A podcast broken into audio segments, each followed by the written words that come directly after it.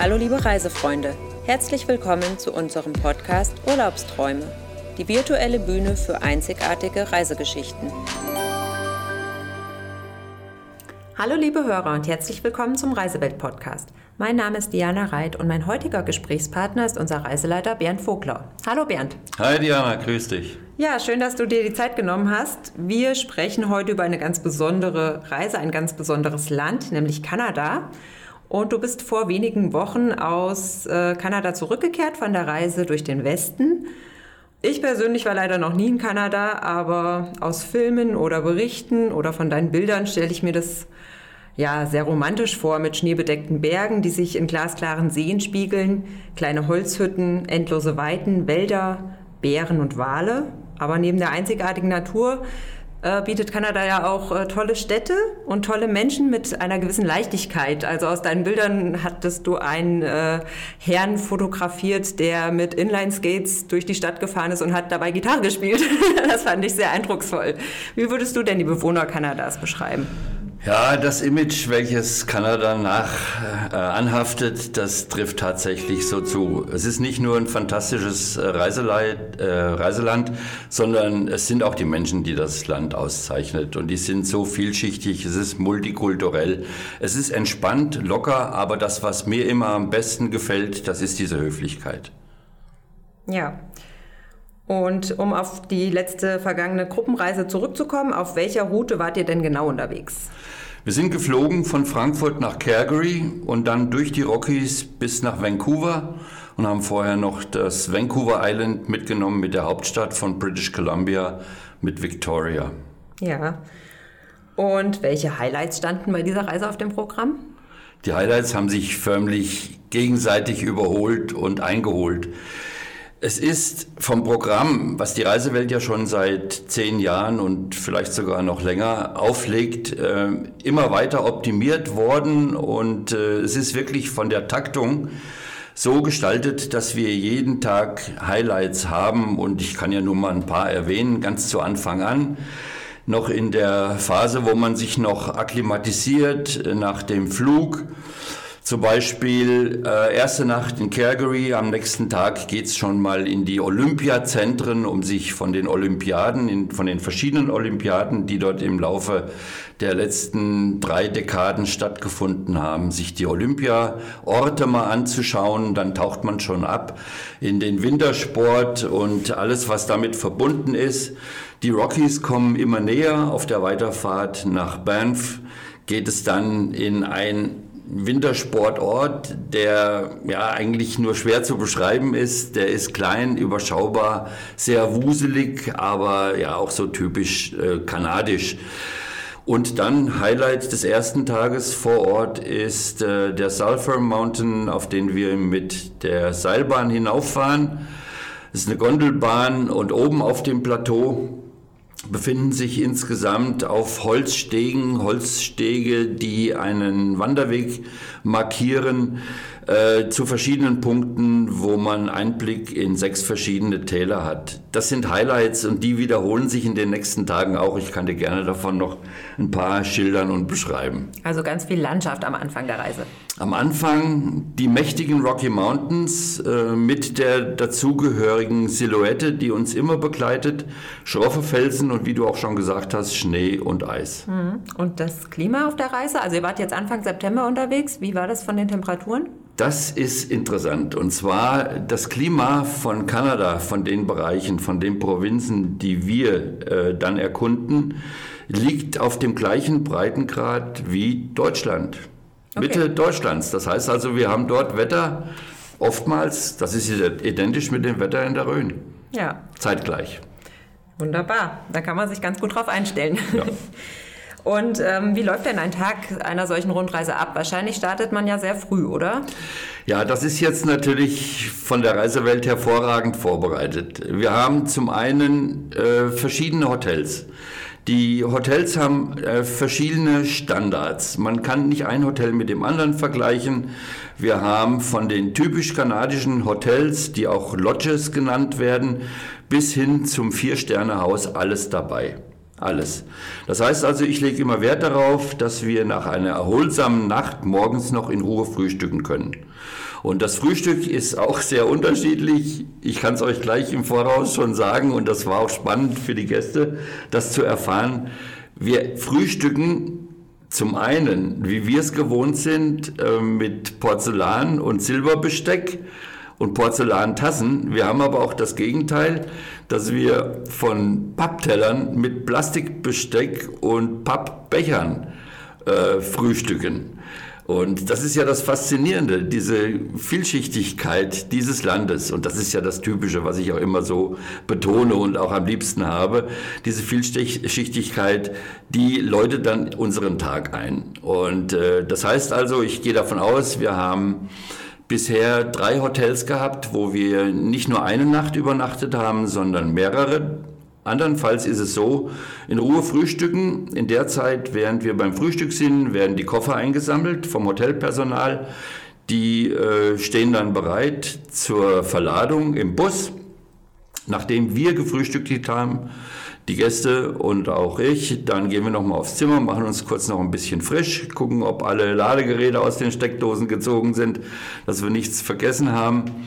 Und dann warten wir, bevor wir in den Bus einsteigen, äh, bis wir sehen, dass unsere Koffer im Bus verschwunden sind. Das ist ja wichtig, dass die Koffer dabei sind. Genau, kann man sich ja vorstellen. Ja. Genau. So, und dann rollen wir langsam an, äh, das Tagesprogramm, welches dann für den Tag vorgesehen ist. Das haben wir schon am Abend vorher anklingen lassen. Das mache ich dann nochmal für alle, während wir im Bus sitzen und langsam anrollen. Und dann stürzen wir uns in den neuen Tag mit Elan aber ohne Zeitdruck und ja, ich denke mal mit viel äh, vorbereitender äh, Ankündigung auf das, was uns erwartet. Also ich möchte schon, dass die Kunden, die Gäste von Anfang an in so einen Schwebezustand kommen, sich auf das zu freuen, was vor uns liegt. Ja, wunderbar. Ähm, du hast jetzt das Frühstück erwähnt, das ja ja, in verschiedenen Kategorien stattfindet, sage ich mal. Genau, vielseitig ist. Was gibt es denn sonst kulinarisches in Kanada? Gibt es irgendwelche Spezialitäten, die man unbedingt probieren sollte? Ja, natürlich. Kanada ist ein Fleischland. Ne? Da wird also sehr viel Fleisch äh, verzehrt äh, und so sind auch die Speisekarten der verschiedenen Restaurants geprägt. Also ich sag mal so Steaklastig, absolut Steaklastig. Das kommt von Nordamerika, von den USA rauf oder auch von den mittelamerikanischen und südamerikanischen Staaten. Das ist in die Esskultur der Kanadier schon voll mit übernommen worden. Ansonsten Multikulti, die Bevölkerung hatte ich angesprochen. Äh, die Dichte an Restaurants, die ist also auch äh, enorm, aber wir reden jetzt von den Städten zunächst mal, äh, aber auch sehr international. Ne? Also da brauchen wir jetzt nicht auf Einzelheiten einzugehen. Es ist italienlastig hinsichtlich Pizza und Pasta. Ähm, international dann in Richtung Fernost sowieso, aber grundsätzlich, und da kann man auch als Kunde, als Gast, als Tourist aus Deutschland nichts verkehrt machen.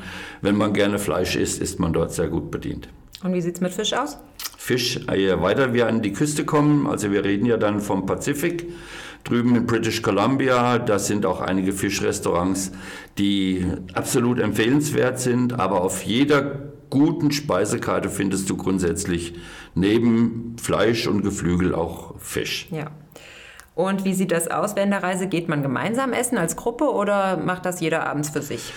Das mache ich immer so ein klein bisschen abhängig von der Gruppe. Ich verständige mich ja ständig mit der Gruppe und wir entscheiden dann am Abend, ob wir gemeinsam essen gehen möchten.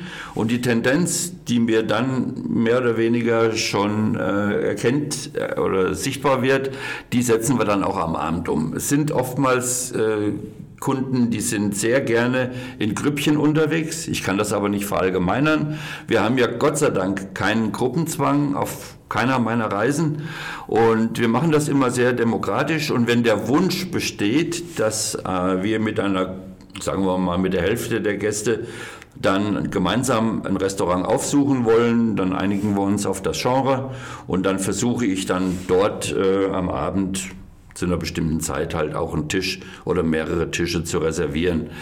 Äh, ich würde sagen, das war sehr unterschiedlich. Einige wollten dann, nachdem man ja den ganzen Tag über zusammen ist, auch mal abends alleine oder mit Freunden zum Essen gehen und andere haben gesagt, nee, wir bleiben lieber bei Ihnen oder bei dir und dann ist das garantiert auch für jeden Geschmack so, wie es dann letztendlich jeder möchte. Ja, und das ist ja auch das Schöne, dass man eben alle Möglichkeiten bei Reisewelt hat.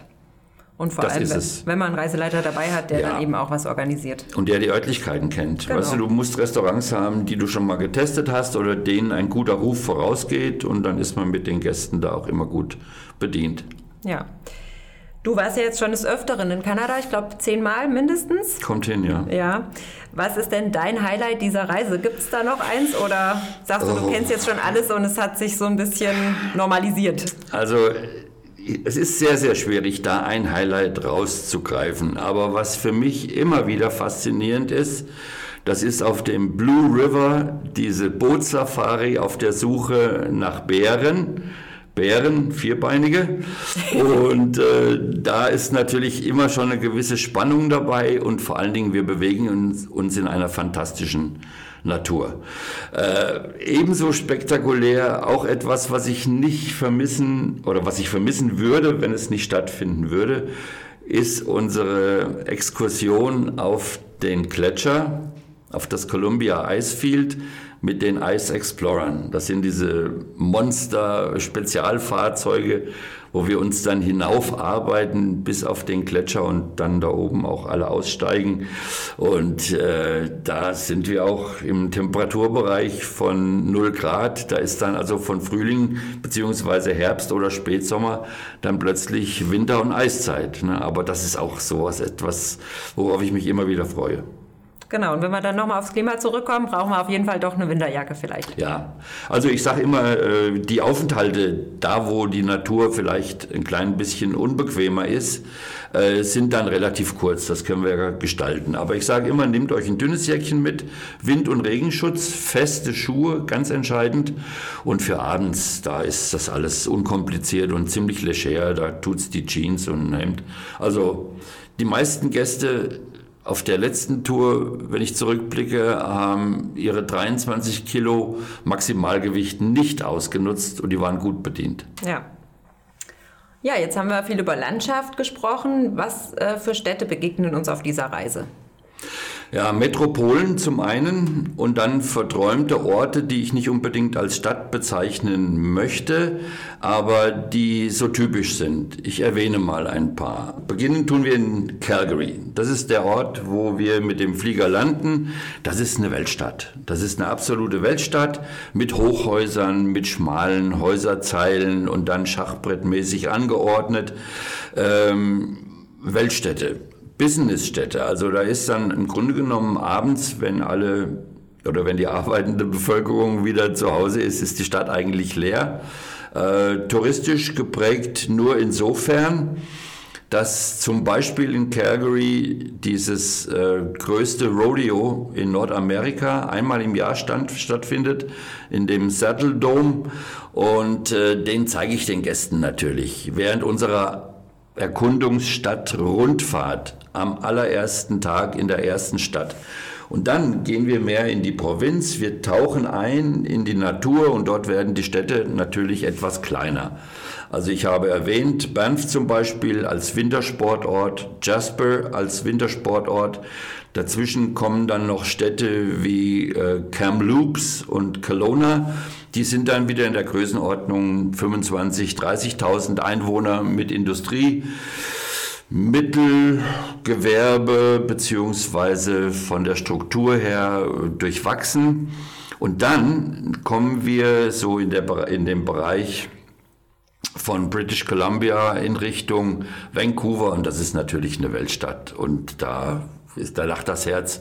Und Vancouver zum Beispiel ist eine der schönsten Städte der Welt sagt man allgemein und die Gäste bestätigen mir das auch immer. Und dann sehr viktorianisch und britisch, dann wenn wir in Victoria sind. Also breit gefächert und hochinteressant und abwechslungsreich. Und was kann man denn in Vancouver Schönes machen, oh außer Gott. eine Stadtrundfahrt? Der Aufenthalt in Vancouver ist zu kurz. Wir ja. sind da ja tatsächlich vier Nächte.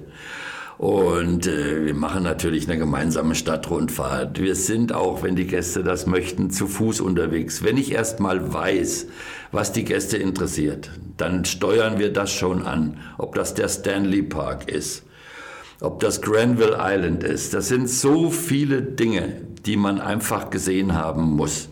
Und äh, das Reiseweltprogramm ist so gestaltet, dass wir also auch viel Freizeit für diejenigen einplanen können, wenn es gewünscht ist zum Einkaufen, zum Shoppen, für kulinarische Exkursionen. Und die vielen, vielen Sehenswürdigkeiten hinsichtlich der Olympiade, äh, der Winterspiele, äh, Medal Plaza, Olympic Plaza, äh, wo das olympische Feuer steht, die Yachthäfen, der Stanley Park. Es ist unglaublich. Also man ist abends ja, ich sag mal so, ich habe Gäste gefragt, wie war denn euer Tag? Und dann hieß es ja, wir haben einen Schrittzähler und wir kommen heute auf 18.000 Schritt. Also 15 Kilometer locker auf den Tag verteilt, wie das in der Großstadt so der Fall ist. Ne? Ja. Und andere setzen sich lieber im Yachthafen in, das, in die Sonne und äh, genießen einen Cocktail oder einen Sundowner. Also ich liebe, ihr hört das wahrscheinlich schon auch an meiner Ausführung, ich liebe Vancouver, das ist fantastisch. Ja, das merkt man auf jeden Fall in deinen Erzählungen. Ja, und dann möchte ich noch kurz auf eine andere Kanada-Reise zurückkommen, die wir ab nächstem Jahr wieder neu, also wieder im Programm haben. Neu ist sie nicht, aber wir hatten sie einige Jahre nicht im Programm, nämlich der Osten Kanadas ab Toronto bis Halifax. Diese Reise ist ja auch was ganz Besonderes. Was sind denn da die Highlights mal grob zusammengefasst? Also man kann den Osten Kanadas nicht mit dem Westen, in dem wir jetzt waren, vergleichen, denn dort greift dieses Stichwort Indian Summer im Osten. Ja. Dort sind die Ahornwälder, dort sind die riesigen Laubwälder, die sich im Herbst zu unserer Reisezeit dort auch in voller Pracht präsentieren. Wir sind, wenn wir im Osten sind, an der Atlantikküste. Das Klima ist anders. Es fehlen die Berge, die Rockies. Also so unterschiedlich und vor allen Dingen dann in Ontario oder auch ähm, in Montreal, das ist alles schon wieder ein bisschen französisch geprägt, während wir, ich hatte es dir ja gesagt, in Victoria sehr viktorianisch, sehr britisch unterwegs sind, so begegnen wir dort eben mehr dem französischen Lebensflair und auch dem ganzen Leben wie es sich präsentiert. Die Menschen sind auch ein klein bisschen anders. Mhm. Nicht so locker dann, oder? Ja, anders. Äh, nicht so offen. Okay. Und äh, ein Highlight bestimmt die Niagara-Fälle, denke ich mal, oder? Niagara-Fälle, Toronto, ganz wichtig, Montreal als fantastische Stadt, sehr interessant. Es sind auch Universitätsstädte, da ist das Flair schon geprägt von Jugend, von Studenten, ähm, auch mit viel Kultur, aber auch mit viel Landschaft. Das bezieht sich dann aber mehr so auf die Küstenregion, auf Fischfang, auf Lobsterzucht, Lobsterfarm. Ähm, es ist ein bisschen rauer, würde ich sagen. Die Atlantikluft ist ein bisschen rauer als die Pazifikluft, aber der hat natürlich auch ihren Reiz und ihren Charme und ihre Besonderheiten. Also ich denke mal, wir machen das ja im nächsten Jahr als Ergänzung. Ne? Wir werden also erst den Westen erkunden und äh, dann im Anschluss gleich folgt dann, nachdem wir einmal den Kontinent überquert haben, dann im Osten die nächste Tour, die Anschlusstour. Genau. Ja, also beide Reisen sind bereits buchbar. Du wirst der Reiseleiter dieser Touren sein. Also du wirst beide Reisen machen. So ist der Plan. Genau. Bist dann fast vier Wochen unterwegs. Ja, alle Reisen, wie gesagt, sind buchbar online oder bei uns im Reisebüro. Ja, Bernd, dann vielen Dank für deine Erzählung über Kanada. Sehr eindrucksvoll und ja, man merkt einfach, da hängt dein Herz dran. Es ist so. So soll es auch bleiben. Ja, wunderbar. Danke für deine Zeit. Liebe Hörer, vielen Dank fürs Zuhören. Weitere Informationen finden Sie unter www.reisewelt-neuhof.de. Bis zum nächsten Mal. Auf Wiederhören. Tschüss.